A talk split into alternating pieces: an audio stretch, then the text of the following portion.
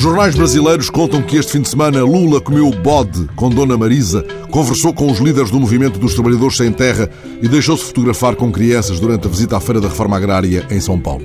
Mas ao sair do recinto da feira com um boné dos sem terra, o antigo presidente afastou os jornalistas dizendo-lhes simplesmente Sou muçulmano e não comento política aos sábados.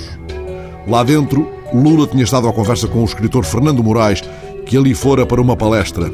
Talvez tenham falado de José Dirceu, cuja passagem pelo governo de Lula tem sido, aliás, tema de investigação de Fernando Moraes e há de dar um livro prometido para depois da biografia do ex-presidente. Mas isso os jornalistas não contaram porque era sábado. E não há nada como o tempo para passar. Ora, já lá vai algum tempo sobre o dia em que Marta Suplicy explicou o sentido de uma nem sequer Santíssima Trindade em vésperas de ocupar o cargo de Ministra da Cultura num governo de Lula. Disse Marta, a enigmática, porventura curando as feridas de uma candidatura perdida em São Paulo. Lula é Deus, eu sou quem faz, e Dilma tem boa reputação. A frase de Marta, frase venenosa, foi proferida a uma quarta-feira e a reputação de Dilma já teve melhores dias, impossível fugir a essa dura realidade. Aqui há tempos, falando para uma audiência ligada às petrolíferas, Lula sacudiu a água do divino capote.